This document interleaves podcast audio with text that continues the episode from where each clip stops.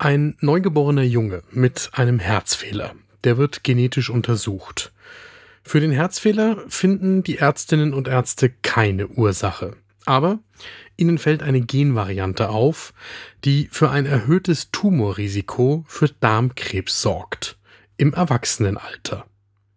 Das ist ein Fallbeispiel und die Frage ist jetzt, soll man die Eltern des Kindes über dieses erhöhte Tumorrisiko im Erwachsenenalter informieren? Und falls ja, wann? Direkt bei der Diagnose?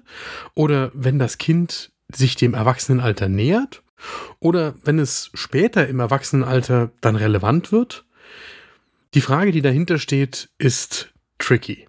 Wie geht man mit genetischen Zusatzbefunden um, die bei genetischen Untersuchungen bei Minderjährigen nebenbei gefunden werden? Ne Dosis Wissen, der Podcast für Health Professionals. Guten Morgen und willkommen zu Ne Dosis Wissen, dem täglichen Podcast für das Gesundheitswesen. Ne Dosis Wissen gibt's werktags ab 6 Uhr in der Früh in kompakten 10 Minuten. Ich bin Dennis Ballwieser, ich bin Arzt und Chefredakteur der Apothekenumschau und heute ist Mittwoch, der 21. Februar 2024. Ein Podcast von gesundheithören.de und Apothekenumschau Pro. Genetische Untersuchungen nehmen in allen Altersgruppen zu, gerade auch bei Neugeborenen und kleinen Kindern. Und meistens sind bestimmte Erkrankungen oder Veränderungen der Anlass und man will dann eine bestimmte genetische Mutation nachweisen. Mit dem Thema hat sich die Projektgruppe Ethische und rechtliche Aspekte der translationalen Medizin, die sogenannte EURAT, beschäftigt und sie hat im letzten Jahr Handlungsempfehlungen veröffentlicht, wie man mit bei solchen genetischen Untersuchungen auftretenden Zusatzbefunden bei Minderjährigen umgehen sollte. Das Thema klingt erstmal ein bisschen komplex, ist aber eigentlich verhältnismäßig einfach. Die Frage ist, wann untersuche ich was, wenn es genetisch möglich ist, mit welchen Konsequenzen für die Patientinnen und Patienten in welchem Alter? Also untersuche ich einfach alles, was geht, oder muss ich mir vielleicht vorher Gedanken machen, welche therapeutische Konsequenz oder auch Konsequenz im Leben der Patientinnen und Patienten diese Diagnostik hat? Die Antwort ist verhältnismäßig einfach. Natürlich muss ich mir Gedanken über die Konsequenzen machen und muss vor einer solchen Untersuchung immer schon wissen, wie ich mit möglichen Ergebnissen umgehen werde. Das ist aber immer noch rechtlich und ethisch nicht einfach. Und deswegen hat sich diese Arbeitsgruppe so viel Mühe damit gegeben. Wir haben mit der Sprecherin der Eurat gesprochen. Das ist Eva Winkler vom Nationalen Zentrum für Tumorerkrankungen in Heidelberg. Sie ist dann die geschäftsführende Direktorin und leitet außerdem die Sektion Translationale Medizinethik. Holt euch euren ersten Kaffee des Tages und dann geht's los. Nochmal zurück zu diesem Beispiel. Das Kind hat also bei der Geburt einen Herzfehler. Und jetzt wird ein Gentest durchgeführt, weil man annimmt, dass bestimmte genetische Mutationen der Auslöser für diesen Herzfehler sind. Im Ergebnis zeigt aber die genetische Analyse, dass es keine der Varianten bei diesem Kind ist, die den Herzfehler auslöst. Also das hat irgendeinen anderen Hintergrund, spielt jetzt auch schon keine Rolle mehr in dem Fallbeispiel.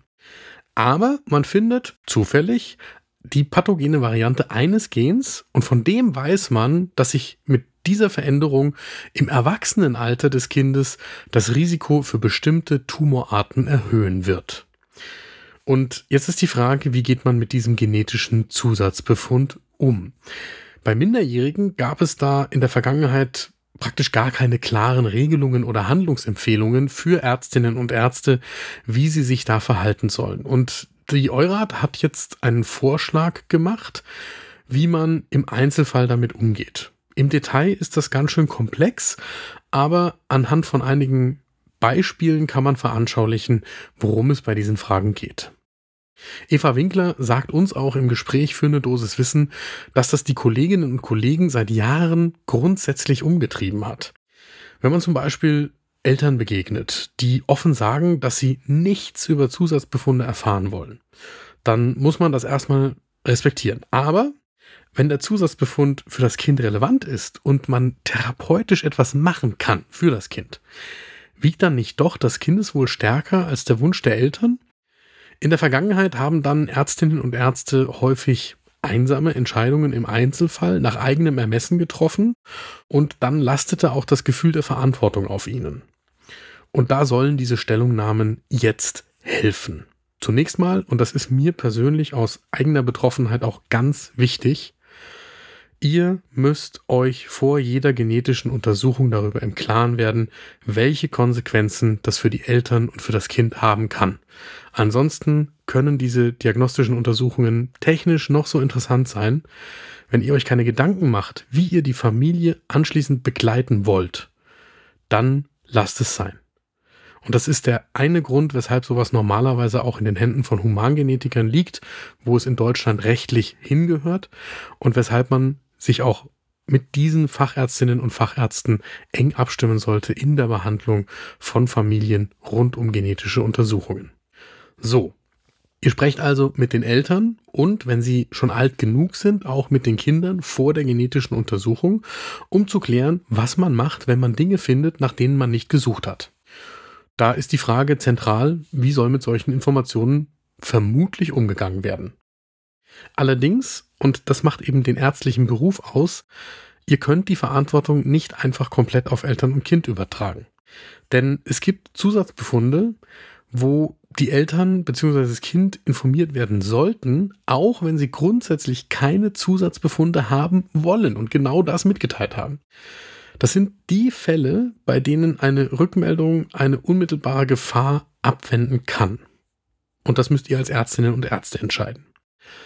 Anders sieht's natürlich aus, wenn die Eltern und eventuell die Kinder erklärt haben, dass sie keine Informationen wollen und von dem Zusatzbefund geht auch tatsächlich keine akute Gesundheitsgefahr aus. Oder es ist, wenn ihr das mitteilt, kein wirklicher medizinischer Nutzen ersichtlich.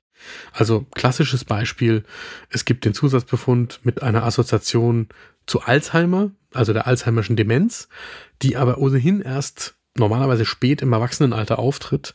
Und dann sollte man von vornherein solche Rückmeldungen im Einwilligungsprozess, also vor der Untersuchung, gar nicht erst zur Rückmeldung anbieten.